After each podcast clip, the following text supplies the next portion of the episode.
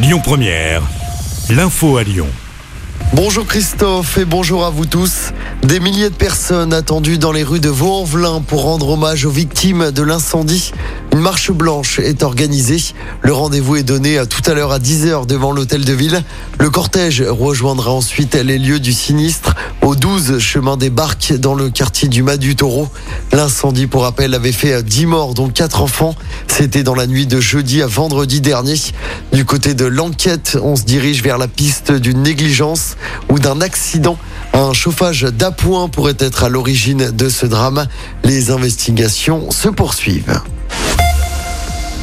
Ce sera pire que prévu sur les rails. La SNCF a donné ses prévisions de circulation pour ce week-end de Noël avec la grève des contrôleurs. Trafic perturbé, comptez deux trains sur trois demain. Ce sera plus compliqué samedi et dimanche avec trois trains sur cinq seulement en circulation.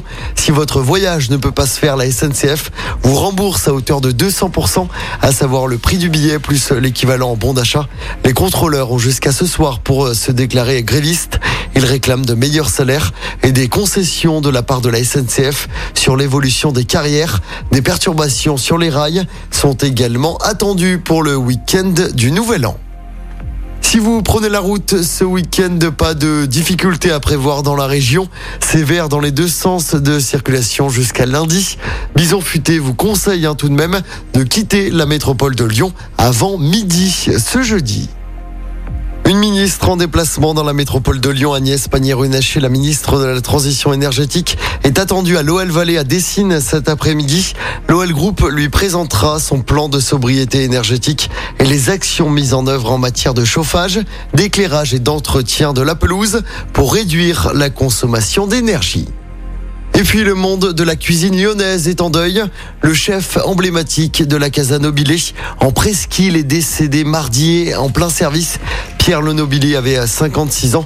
Depuis 2014, il proposait aux clients des spécialités italiennes dans ce restaurant.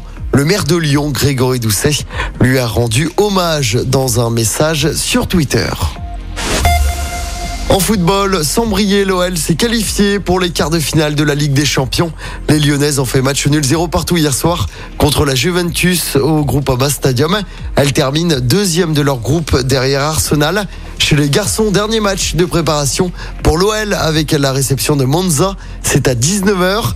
Et puis du basket et du rugby également à suivre ce soir.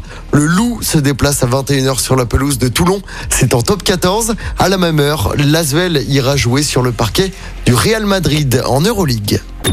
Écoutez votre radio Lyon Première en direct sur l'application Lyon Première, lyonpremière.fr et bien sûr à Lyon sur 90.2 FM et en DAB+. Lyon Première